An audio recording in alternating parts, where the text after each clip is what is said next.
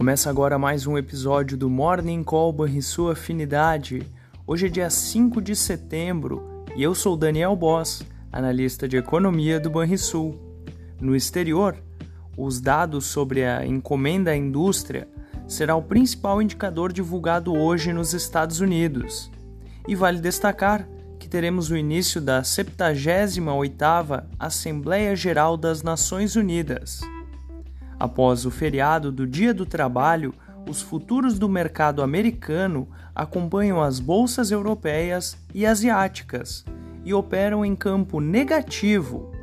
Isso depois de dados de PMI modestos na segunda principal economia do mundo, a China. A moeda do bloco europeu tocou mínimas ante o dólar. Os dados ruins vindos da Ásia auxiliando na queda do petróleo, que havia atingido os 89 dólares ao barril na véspera, pela primeira vez desde o último mês de 2022. Estaremos atentos ao desenrolar desta história. E essas foram as rápidas notícias internacionais.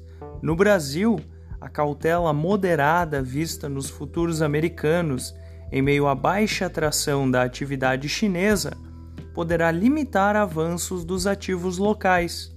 Embora essa queda da economia poderá antecipar estímulos vindos da autoridade chinesa. Na agenda, estaremos atentos à divulgação de dados da produção industrial referente ao mês de julho e ao PMI de serviços referente ao mês de agosto. Com relação ao câmbio, a valorização do dólar no exterior tende a apoiar elevação da divisa também ante o real. Os juros futuros poderão seguir em alta diante da elevação dos rendimentos dos treasuries. E vamos ao fechamento do mercado. O dólar encerrou a segunda-feira com leve queda de 0,1% aos R$ 4,93.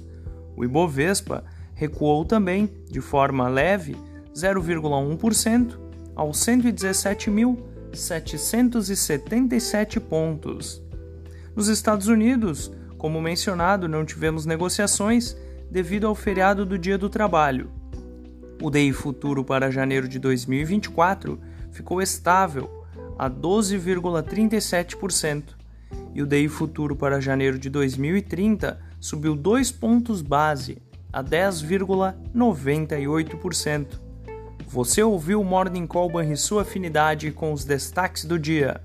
Acompanhe de segunda a sexta-feira o nosso overview.